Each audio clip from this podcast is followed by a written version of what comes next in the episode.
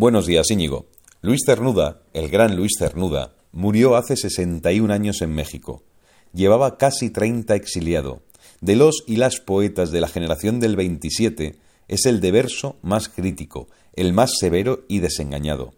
El hombre solo de todas las soledades y el hombre callado de tantos gozos fugaces. Cernuda es más que un poeta para leer, también para entender a ratos quiénes somos, incluso cómo es este país, de qué manera se es español por tantas cosas, y quizá no todas memorables. Mira hoy lo que sucede. Qué cisma de fangos políticos, qué pelea a navaja entre un hombre con su partido, un hombre presuntamente en entredicho, un hombre al que se mira y no se entiende, porque lo acorralan todas las sospechas, porque el espectáculo de nuevo es lamentable, porque suena el viento negro de la corrupción en una taifa de intereses creada alrededor del negocio de unas mascarillas cuando la gente moría a racimos en los días duros del COVID.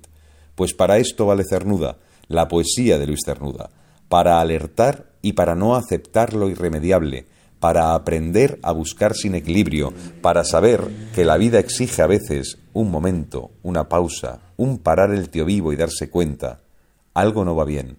Imagina, en medio de este albañal, que las preguntas no son si un político debe dimitir o no, porque esa cuestión está contestada en la propia pregunta si es que hay que hacerla, porque hay un problema.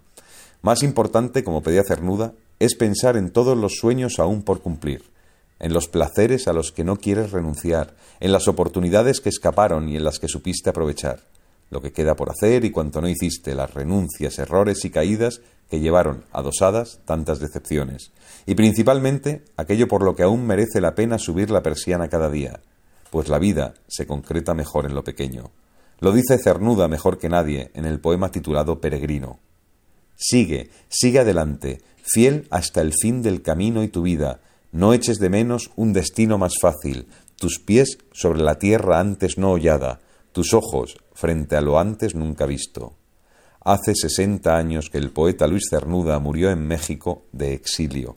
Su poesía se mantiene en pie, lúcida, emocionada, cívica, y sin embargo, lo que hoy es portada de un periódico, alarma y escándalo, pasado mañana será, como mucho, un vago eco, pura filfa. Yo me quedo con Cernuda. Buenos días a todos.